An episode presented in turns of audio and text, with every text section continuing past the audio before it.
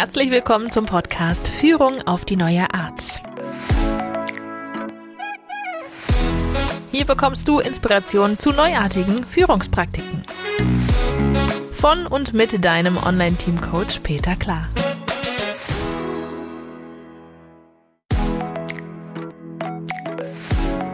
Herzlich willkommen zum Podcast Führung auf die neue Art. Hier bekommst du Inspiration zu neuartigen Führungspraktiken. Von und mit deinem Online-Team-Coach Peter Klar.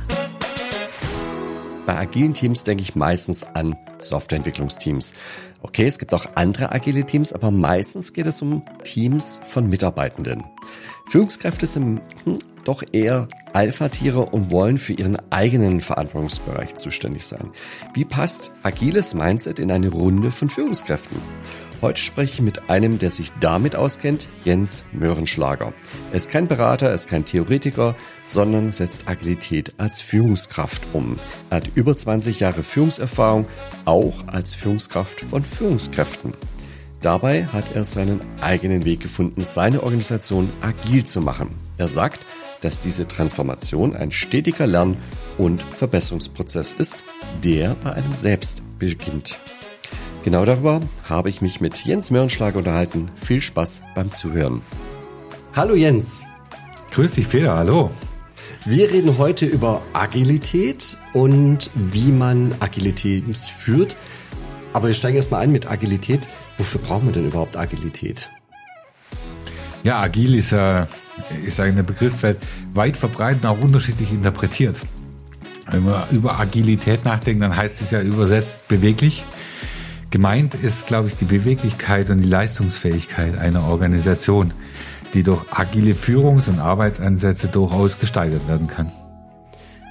In meiner Wahrnehmung ist es ja ganz oft so, dass Leute agil sind, wenn sie besonders hektisch, rotierend agieren. Also Agilität verwechseln so mit ein bisschen Rödeln. Das habe ich bei dir jetzt nicht so direkt rausgehört. Könnte man aber auch so rein interpretieren. Kannst du ein bisschen ein Beispiel bringen? Was ist für dich Agilität? Was macht Agilität aus? Äh, genau wie du sagst. Also hektisch kann bedeuten, also Beweglichkeit kann hektisch sein.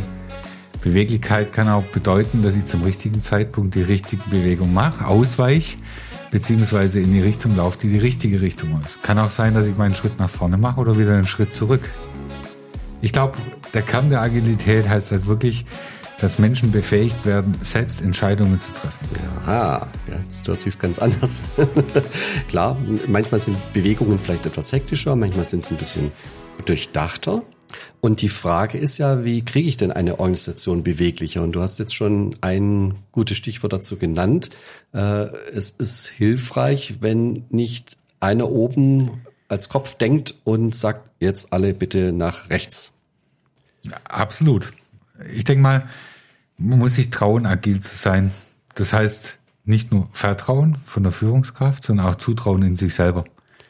Und das ist ein Schritt, den, den viele Mitarbeiter sich in klassischen Organisationen gar nicht trauen, weil sie sehr stark reguliert werden und weil sie Angst haben, Fehler zu machen. Ja. Lass uns das mal rausarbeiten. Was bedeutet das? Beweglichkeit? Was hat es mit, mit dieser Angst und mit dieser, mit dieser Top-Down-Steuerung zu tun? Äh, ich weiß, ich, ich könnte ja hier als, als äh, resoluter Führungskraft könnte ich mich ja hinstellen, könnte sagen, ja, am schnellsten kommen wir in Bewegung, wenn ich Feuer, den Leuten richtig Feuerdampf unter, den, hinter dem Hintern mache, ja, dann kommt Bewegung in die Organisation. Sonst trödelt die ja nur rum. Könnte ja eine Sichtweise sein, die ich jetzt vertrete. Aber du hast einen absolut wichtigen Punkt äh, erwähnt. Die spannende Frage ist, welches Menschenbild in der Organisation vorhanden ist. Also habe ich Mitarbeiter, wo ich sage, wenn ich die nicht kontrolliere, wenn ich sie nicht beobachte, wenn ich sie nicht anleite, tun sie entweder gar nichts oder Dinge, die falsch sind. Oder bin ich der Meinung, dass viele Köpfe einfach viel besser denken können wie ein Kopf? Lasse ich das zu, solche Diskussionen? Das ist ein weiter Weg, ein Weg, den, den auch jeder Mensch erstmal äh, begreifen, für sich selber reflektieren muss und gehen muss. Aber ich habe die Erfahrung gemacht, dass in agilen Teams das genau die Prozesse sind, wo Teams sich auch selber helfen, die Reife zu erreichen, weil es immer Menschen gibt, die dort mit der Agilität oder mit der Denkweise mehr vertraut sind, auch in sich selber Vertrauen haben, wie ich vorhin erwähnt habe, und andere, die dann von den anderen lernen. Ich könnte mir nach wie vor vorstellen und sagen, hey, ich bin die Führungskraft, ähm, ich halte nichts von dem vielen Gerede und jeder redet hier mit und jeder hat seine eigenen Gedanken, ja, das reicht, wenn ich denke und wenn ich ganz klar sage, jetzt machen wir schnell einen Schwenk nach rechts und dann schnell wieder einen Schwenk nach links und dann haben wir die Kurve genommen, das ist doch agil, zumindest beweglich. Also ich greife mal ein Beispiel auf, oder du hast gerade eben gesagt, wenn einer denkt und die Richtung vorgibt, dann ist es immer einfach vom Mitarbeiter auch zu sagen, na ja, hat er der Chef gesagt. Mhm. Das heißt, wenn was in eine falsche Richtung läuft, dann wer war schuld? Das war automatisch derjenige, der es gesagt hat. Das ist genau der Punkt, den ich vorhin erwähnt habe. Wenn dann Mitarbeiter motiviert werden, selber Entscheidungen zu treffen, dann wissen sie, dass sie die Verantwortung tragen. Also das ist sicherlich ein Kernpunkt. Die Beweglichkeit entsteht dann quasi nicht an der Spitze oder wird nicht dort vorweggenommen, sondern bei den Mitarbeitern. Das heißt, die Mitarbeiter lassen Bewegung entstehen. Das ist der Unterschied. Ich glaube, es sind nicht nur die einzelnen Mitarbeiter, sondern die gesamte Organisation kann sich schneller ja. anpassen. Weil mhm. es sind ja alle, die jetzt Veränderungsimpulse von außen bekommen. Und der Schwarm, wie man so schön sagt, ist dann wirklich so intelligent, dass er auch auf externe Reize reagiert und, und die Richtung ändert oder die Strategie auch zur Not mal wechselt. Mhm. Der Unterschied, also für mich ist der Unterschied der, also im Prinzip könnte so ein Zentralgehirn ja gut funktionieren. Wenn es so ein bisschen wäre wie beim menschlichen Körper, dann müssten aber sind die Sensoren der Organisation mit einer Nervenverbindung direkt mit dem Zentralgehirn verbunden sein. Und da scheitern meistens die zentral geführten Organisationen. Was meine ich damit? Ja? Absolut, weil je mehr Sensoren ich habe, desto besser kann ich die Umwelt analysieren. Und mehr Menschen haben automatisch mehr Sensoren, mehr Meinungen, mehr Impulse, mehr Ideen und vor allem mehr Energie, auch sich gegenseitig zu beeinflussen. Und das ist ein weiterer Vorteil von einem agilen Team, wenn Menschen dann sich Feedback geben, nicht nur über Hierarchie, sondern untereinander dann interagieren und selbstständig auch als Team oder als Individualperson nachher Entscheidungen treffen. Die Mitarbeiter sind ja die Sensoren. Meistens hat man ja mehr Mitarbeiter als Führungskräfte. Deswegen mehr Sensoren, genau. und das heißt, da hat man mehr Sensoren und man darf das nicht unterschätzen. Man denkt immer als Führungskraft, man kriegt alles mit. Das ist aber, weiß nicht, wie deine Erfahrung ist. Meine Erfahrung ist, das ist mitnichten so. Allein schon, was Mitarbeiter das darf man nicht unterschätzen, in ihrer Freizeit schon auch noch an Informationen konsumieren, sich einfach mal Webseiten angucken, was tut sich da Neues, ja, mal was auch ausprobieren oder mal ein Buch lesen, auch das sind ja alles Wahrnehmungen. Dann haben die vielleicht auch privat mit, mit Mitbewerbern zu tun, ja, gehen mit denen auf den Fußballplatz, dann reden die da mal. Das sind ja alles auch Wahrnehmungen, die da reinkommen, um mal zu schauen, was machen denn eigentlich andere so in dem Umfeld. Als Führungskraft kann ich mich da bemühen, aber ich werde ja nie diese Bandbreite an Erfahrungen, an Wahrnehmungen zusammenbringen, die das Kollektiv aller Mitarbeiter äh, zusammenbringt. Ja.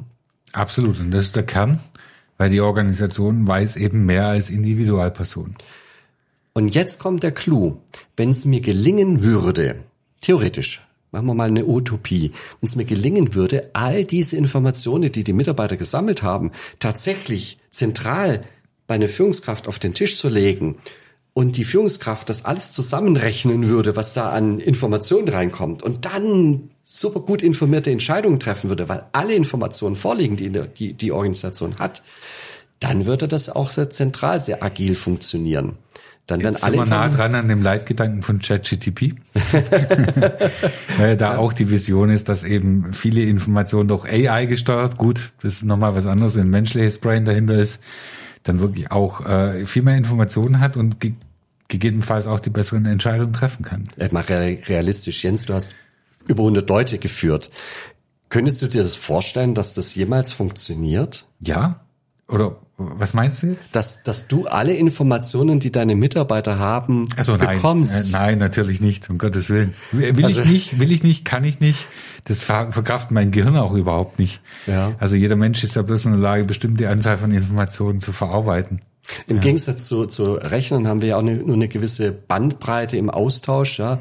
Wir, wenn wir kommunizieren, das ist ja unsere Art und Weise, Informationen weiterzugeben, sei es schriftlich, sei es mündlich, dann tauschen wir Informationen aus. Aber die, die Bandbreite dessen, was wir an Informationen rübergeben, zumindest die inhaltliche Information, wir geben ja ganz viel noch über unsere Beziehungsebene preis, ja, äh, ist das Sympathie, ist da Ablehnung, was weiß ich.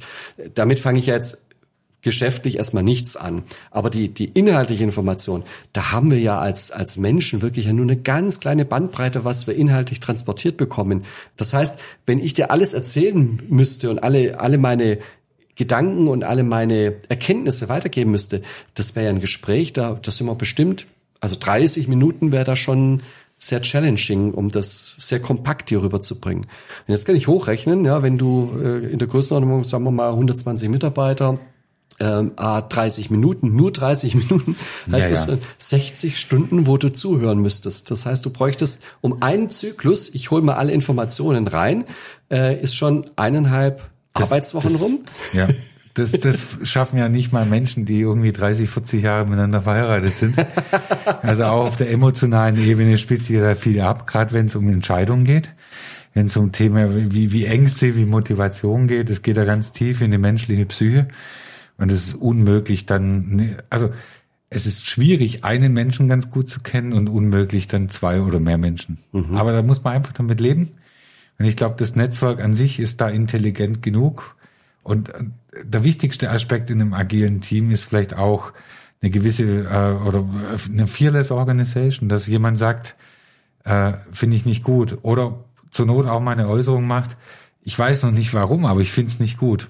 Und Königsklasse ist ja dann, wenn ich mit dir zusammen am Tisch sitze, wir was zusammen diskutieren, ich sehe dir an, dass du dich gerade unwohl fühlst und sag, Peter, ich habe das Gefühl, dass du mit dem Gedanken nicht mitgehen kannst. Was, was treibt dich um? Mhm. Und dann sind wir an dem Punkt, wo die Menschen anfangen, nicht nur auf einer inhaltlichen Ebene zu kommunizieren, sondern wo sie das Interesse fürs, fürs Gegenüber nochmal zeigen. Mhm. Und das wiederum erzeugt Vertrautheit, Sicherheit, genau die Aspekte, die in einer agilen Organisation nötig sind, um Mitarbeiter zu motivieren, mutige Entscheidungen zu treffen.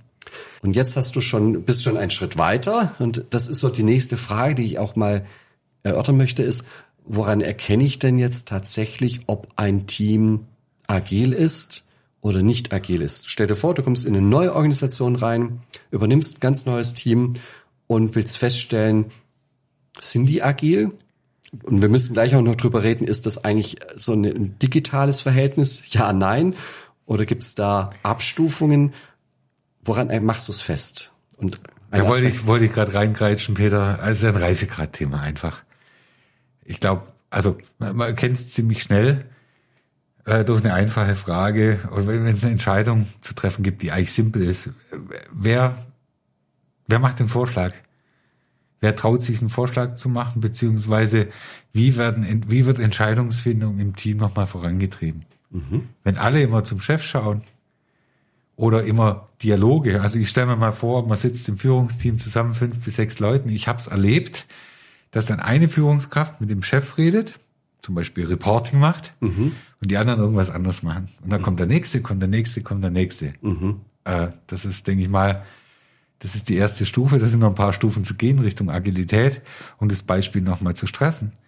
Was ich gut finde, ist, wenn dann ein Reporting von einem Bereich oder von einem Team nochmal stattfindet, dass die anderen zuhören, dass sie mitdiskutieren, dass sie sich äußern, ob es gut oder schlecht ist, Warum? dass sie Unterstützung, Unterstützung, Tipps geben, das macht ein Team aus. Mhm. Wenn ich das nicht habe, dann kann ich Individualgespräche führen. Da habe ich natürlich ein Effizienzproblem, weil das, was ich sage, dann doch nicht alle hören und auch das, was mein Gegenüber sagt. Aber eine agile Organisation heißt für mich auch, dass man das Interesse hat, quasi als Team zu performen. Weg von Individualzielen hin zu Kollektivzielen. Es kommt immer mal wieder vor, dass ein Team nicht in der Lage ist, eine Entscheidung zu treffen. Mhm. Dafür ist dann, ich sag, die, die Führungskraft einfach da. Da muss dann auch derjenige, der Führungskräfte führt, auch mal sagen, okay, ich entscheide mich so. Vielleicht sogar mit, mit dem Satz, ich kann euch nicht erklären, warum, aber glaubt mir, das ist die richtige Richtung. Weil viele Entscheidungen sind einfach auch bauchgetrieben, mhm. weil sie schnell fallen müssen. Was ich bei dir raushöre, ein ganz wesentlicher Faktor, woran du Agilität erkennen kannst, sind die Kommunikationsmuster. Gibt es so eine sternförmige Kommunikation, der Chef in der Mitte und alle reden nur mit der Mitte? Oder äh, ist man offen, ja, alle sitzen an einem Tisch und und es gibt eine lebhafte Interaktion zwischen allen Teilnehmern. Das wäre für dich schon mal so ein Erkennungskriterium, wo du erkennen kannst, wie weit sind die schon auch als Team. Absolut. Und der zweite Aspekt war nochmal, wer trifft Entscheidungen? Mhm. Also ist das Team? Sind es einzelne Mitglieder aus dem Team? Ist es nur der Vorgesetzte, der Entscheidungen treffen? Wie, wie groß ist der Anteil an Dialog, der stattfindet? Also werden dort Probleme beleuchtet von allen Seiten, kommen alle Aspekte mit rein. Äh, ist es Befehl und Gehorsam? Habe ich auch schon erlebt, dass alle warten, dass der Chef was sagt und das dann gemacht wird. Finde ich persönlich die schlechteste Lösung, mhm. weil da die, die, die, ich sag, das kleinste Maß von Intelligenz drin steckt. Aber ich, ich glaube, Beteiligung, sei es in der Kommunikation, im Interesse in der Lösungsfindung, in der in, in Entscheidung selber, das ist ein ganz wichtiges Attribut, was die Reife von so einem Team ausmacht. Mhm. Also Kommunikation ist das eine, schon mal gut, wenn alle mitreden. Und der zweite Aspekt ist dann, wie wird die Entscheidung getroffen? Könnte ja eine Stufe sein, dass der Chef sich alles angehört hat und dann am Ende einer lebhaften Diskussion sagt, die Entscheidung steht damit fest. Ich lege fest, wir machen es jetzt so. Mhm. Und es wäre eine Ausprägung äh, oder eine Stufe der Reife und eine höhere Stufe wäre möglicherweise, wenn das Team, ohne dass der Chef diese Festlegung macht, zu einem gemeinsamen Ergebnis kommt. Wie genau. Auch, wie auch immer sie das Oder machen. auch einem einzelnen Teammitglied hilft, eine Entscheidung zu treffen. Durchaus auch mal mit kritischen Nachfragen. Mhm. So nach dem Motto, ähm, ich tu dir nicht weh, du tust mir nicht weh. Das erlebt man in manchen Teams. Also diesen Art Burgfrieden, den man schließt, das ist selten nützlich, gerade für das Thema Entscheidungsfindung. Mhm. Und dazu ist einfach notwendig, dass man nicht nur die Sache kennt, sondern wirklich sein Gegenüber, sein Nebenan kennt, dass man sich für die anderen Personen interessiert und einfach so ein Gefühl der Wertschätzung nochmal im Team auch erzeugt in der Kommunikation. Das kann durchaus kritisch sein, aber immer fair. Mhm. Das ist, glaube ich, eine goldene Regel, die in Teams dazu führt, dass es eben eine Qualität hat, die Agilität überhaupt erst zulässt. Das klingt jetzt so ein bisschen nach Psychoclub und wir müssten es gleich auflösen, wie es vielleicht auch gemeint ist, weil mir fehlt da nämlich noch ein Aspekt. Also ja, ist ja schön, wir kommen alle zusammen und jeder interessiert sich, was sagt der andere, was will der, was will der. Klingt jetzt irgendwie nach einer familiären Zusammenkunft, und noch nicht unbedingt nach einem effizienten, nach einer effizienten Arbeitsorganisation. Und da fehlt mir jetzt noch was und jetzt müssen wir über Zielsetzungen reden. ja, die Legitimation überall mitzuquatschen, wo kommt die denn her? Und die kommt möglicherweise aus den Zielsetzungen. Aber das ist ein guter Punkt. Also ich weiß, worauf du jetzt abzielst. Ähm, Teams, in denen jeder gehört wird, neigen dazu, auch häufig sehr lange und sehr viel zu diskutieren. Mhm. Ich glaube, alle Teammitglieder sind gefragt, auch immer wieder zu fragen bezüglich Relevanz, wo stehen wir denn gerade? Leiste ich hier gerade den richtigen Beitrag und gegebenenfalls auch mal moderativ einzugreifen? Ich habe das auch erlebt, entweder dass ich selbst eingegriffen habe, gesagt, okay, wir haben jetzt schon eine Entscheidung getroffen oder wir brauchen zu lang für das Thema. Das ist nicht relevant, jetzt eine, eine Entscheidung zu treffen oder wir haben sie bereits getroffen. Oder, ähm, oder die Feststellung, ich glaube, wir drehen uns gerade im Kreis. Da waren wir doch schon vor, genau, vor ein paar genau, Minuten. Haben wir, haben wir sind wir wieder am Anfang. Ja. Also da muss im Prinzip jeder drauf aufpassen mhm. und auch sich dann trauen, etwas zu sagen, wenn es in die falsche Richtung läuft.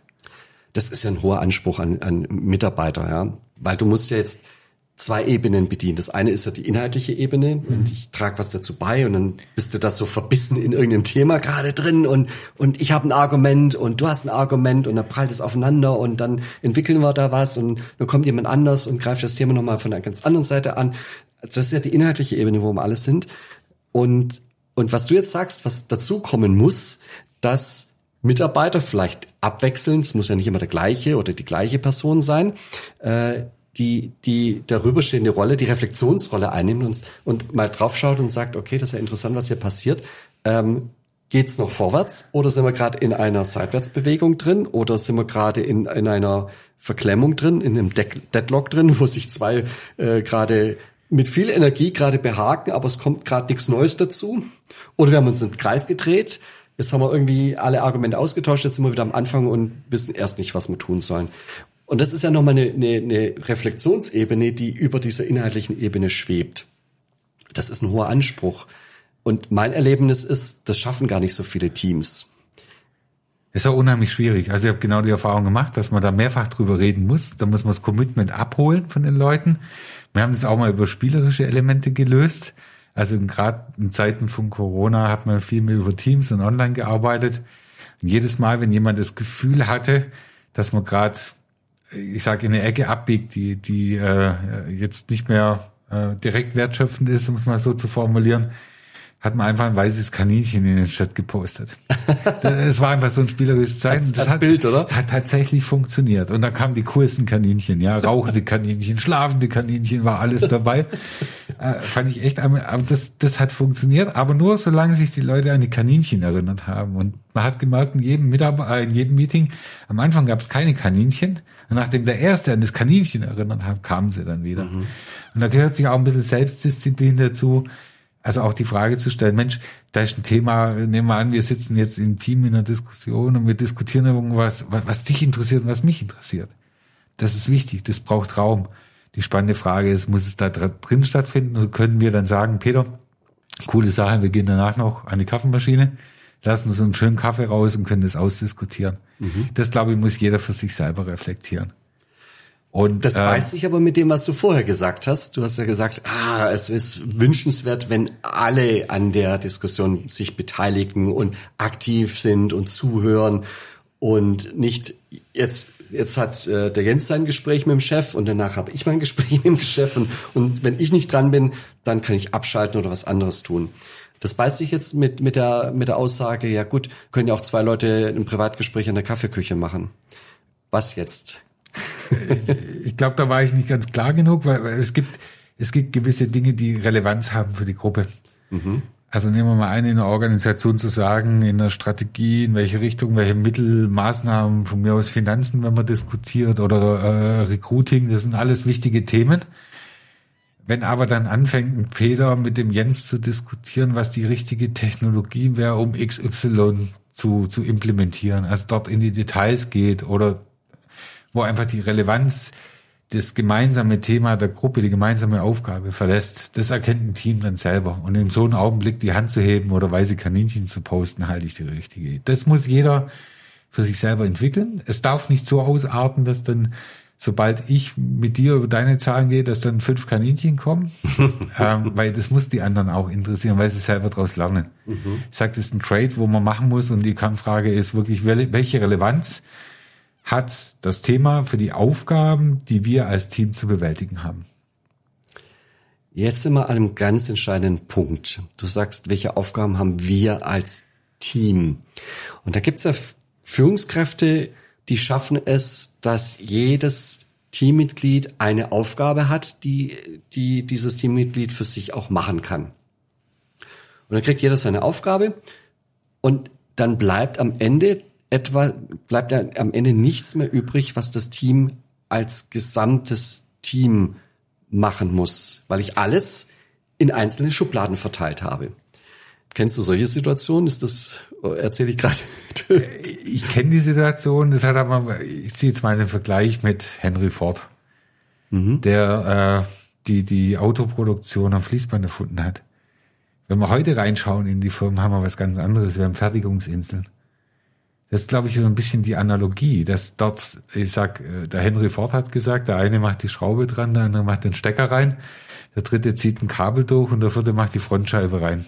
Jeder hat seine Aufgabe und das gemeinsame Ziel ist maximal, dass nachher am Ende äh, Fahrzeuge in einer bestimmten Qualität nochmal rauspurzeln. Wenn es dann darum geht, dass irgendwo ein Fehler äh, passiert ist, dann ist immer klar nachvollziehbar, wer hat den gemacht. Und die anderen können sagen, ja, ich war es nicht. Der hat die Schraube falsch reingedreht. Mhm. Ja ähm, Analogie Fertigungsinsel nochmal, da ist einfach in der Produktion ein Team dafür verantwortlich, dass ein Produkt in einer ordentlichen Qualität rauskommt. Und da muss eben der eine dem anderen helfen, der hat vielleicht, äh, ist erst ein paar Tage dabei, beherrscht es noch nicht in der Geschwindigkeit und muss ihm helfen oder in der Qualität. Die Leute können sich gegenseitig verdrehen, gegenseitig unterstützen. Das ist jetzt, glaube ich, noch ein bisschen weit weg vom Führungsalltag. Aber für mich ist das Thema Führung tatsächlich auch ein gegenseitiges Coaching. Da, da kommen ja unterschiedliche Bilder rein für mich. Und das ist so dieses Divide and Conquer. Ne? Also ich, ich teile ein Problem auf in Teilprobleme. Als, als, als Führungskraft wäre dann die Aufgabe, die Teilung zu machen und jedem ein Teilproblem zuzuweisen. Und dann muss ich nur noch die Mitarbeiter managen, wie sie ihr Teilproblem lösen.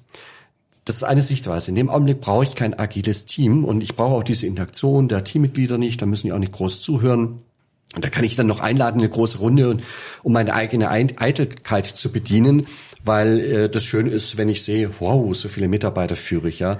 Äh, wenn ich in Einzelgespräche gehe, sehe ich das nicht. Aber eigentlich bräuchte ich dann gar kein Team, äh, kein Teammeeting in dem Sinne. Vielleicht, wenn ich mein, meine Wasserfallkommunikation mache und äh, sag so, dann brauche ich es nur einmal erzählen. Aber zum Führen an sich bräuchte ich dann diese Einzeltermine, aber nicht den Gesamttermin. Und jetzt kommt was ganz Wesentliches, wenn, wenn es aber so nicht ist, weil ich merke, mir gelingt es gar nicht, unabhängige Aufgaben zu verteilen, weil alles irgendwie dann doch wieder zusammenhängt. Und mir vielleicht der Zusammenhang und das Gesamtergebnis wichtiger ist als die Einzelergebnisse, dann, dann komme ich ganz automatisch in eine Situation, dass ich dort was ganz anderes brauche. Henry Ford, damals waren die Autos vielleicht auch noch nicht so komplex oder so kompliziert, wie sie heute sind, ist damit gut gefahren zu sagen, ich teile das jetzt in einzelne Arbeitsschritte und ich muss nur das managen, dass jeder einzelne Arbeitsschritt funktioniert und dann am Ende kommt das Auto raus. Und davon geht man ja gedanklich immer stärker wieder weg, ja, weil man mhm. erkennt, dass manchmal die, die Summe der Einzelteile eben nicht mehr das gesamte Puzzle ergibt. Ja, aber absolut. Und das ist auch, ich sage, die Herausforderung hinter jeder Organisationsentwicklung, dort Teile quasi zusammenzufügen, die viel voneinander profitieren können.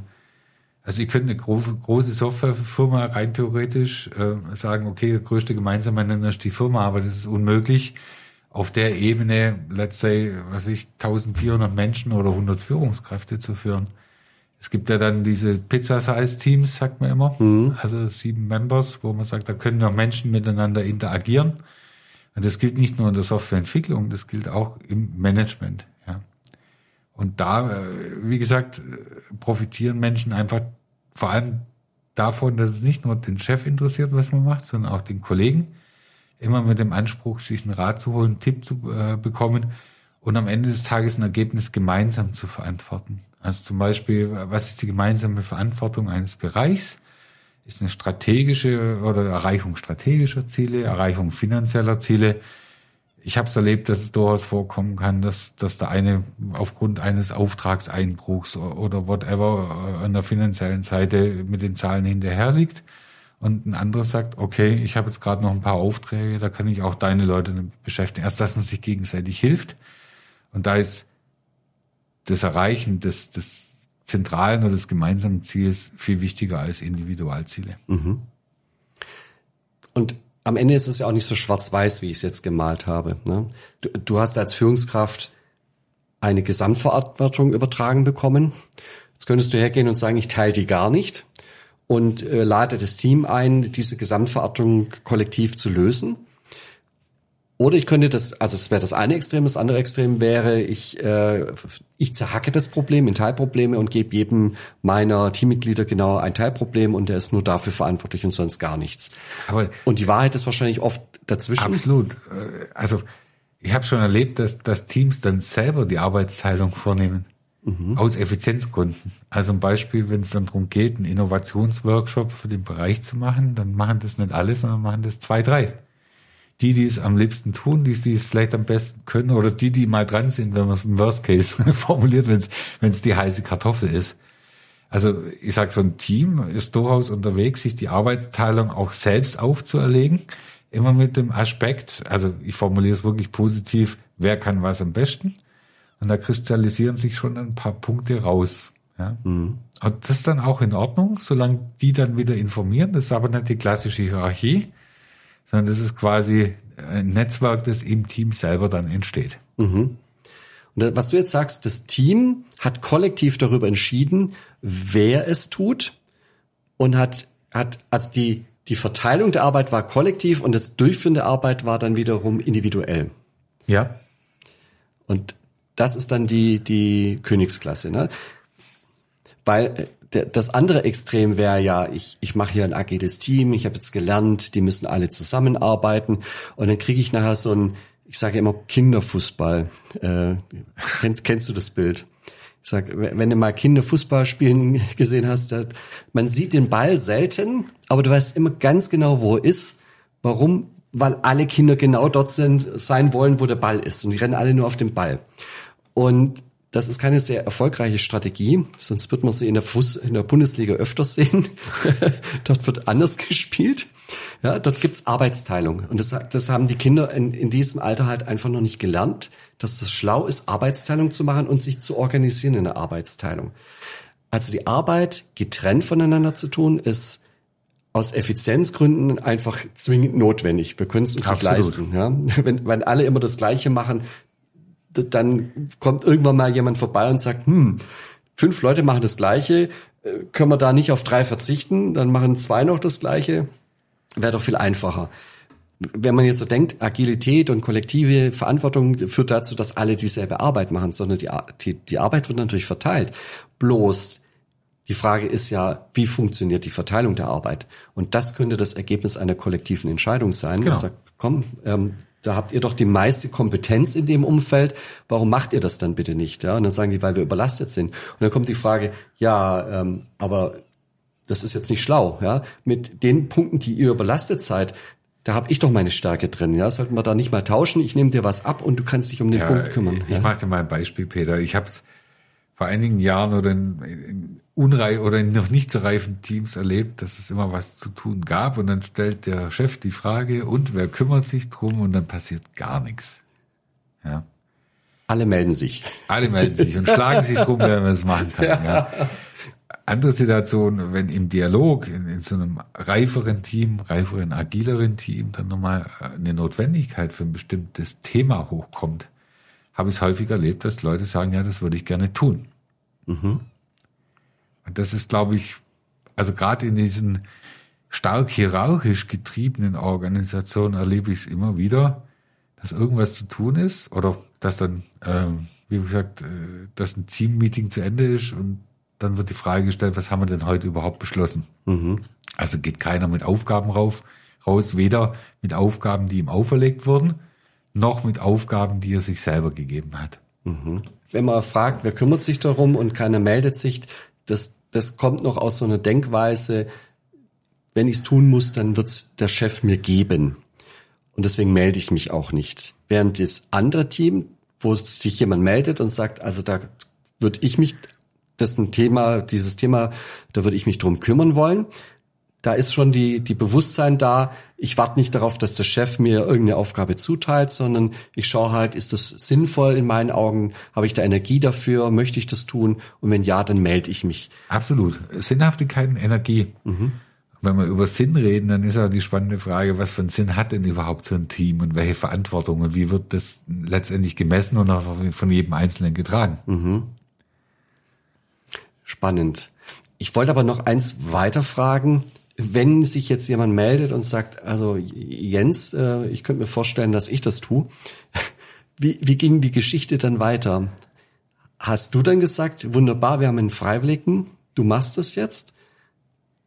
Oder hat das Team da irgendwie drauf reagiert auf diesen Spruch? Ich glaube, da könnte ich was dazu beitragen, ich würde es gerne machen. Ich glaube, genau so hat es dann auch formuliert. Also er hat nicht gesagt, Jens, das würde ich gern tun, sondern er hat gesagt, ich würde das gerne tun. Und da gibt es eine Resonanz aus dem Team. Und ich bin auch ein Member des Teams in dem Augenblick. Also weniger hierarchisch getrieben. Da gibt es die Situation, dass sie sich drum schlagen, wer es denn tatsächlich machen darf. Oder jemand, der sagt, nee.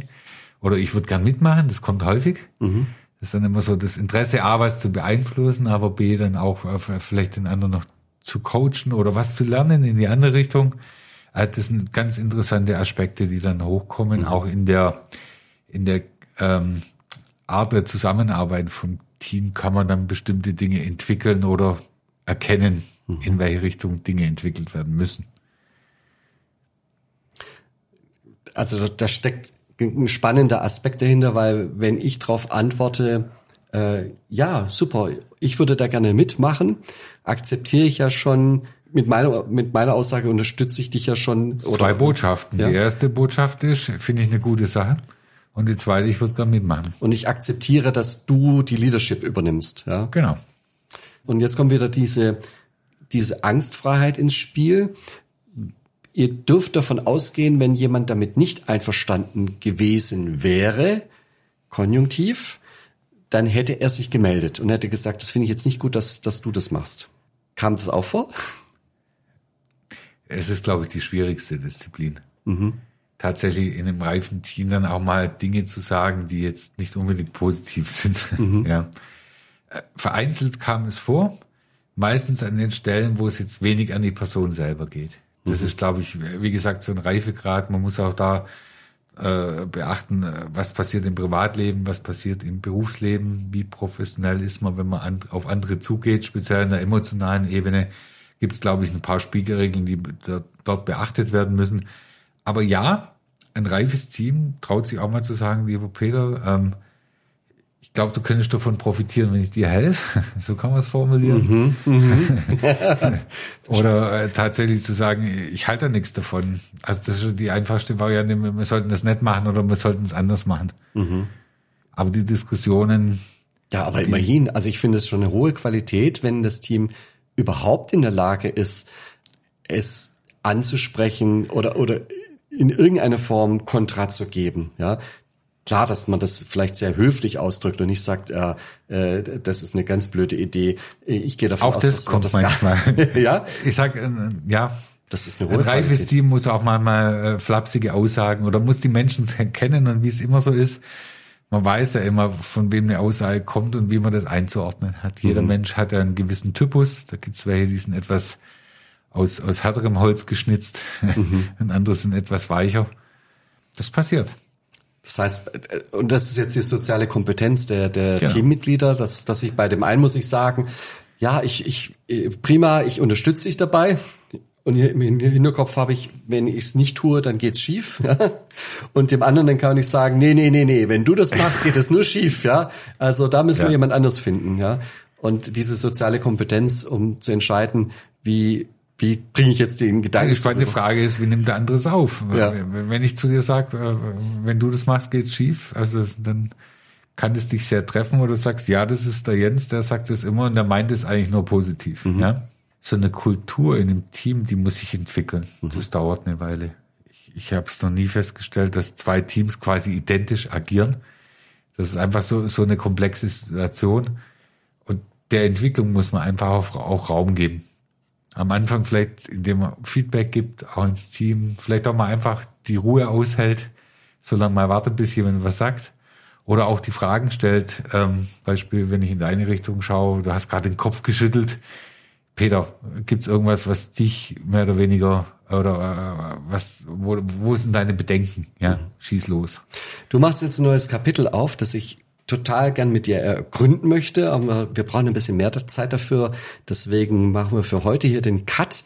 Und das Thema, was wir nämlich beleuchten müssen, ist, wie kann ich als Führungskraft die Reife meines Teams Richtung Agilität verändern und wie kann ich ein Team fördern, damit sie reifer werden? Das wird spannend und ich glaube, da hast du ganz viel praktische Erfahrung. Super spannendes Thema, freue ich mich drauf. Vielen Dank, lieber Peter. Dann bis zum nächsten Mal, Jens. Bis dann. Das war Führung auf die neue Art mit deinem Online-Team-Coach Peter Klar. Willst auch du ein starkes Team entwickeln? Auf peterklar.de findest du noch mehr Inspirationen, wertvolle Informationen sowie nützliche Werkzeuge. Also schau gleich vorbei auf peterklar.de.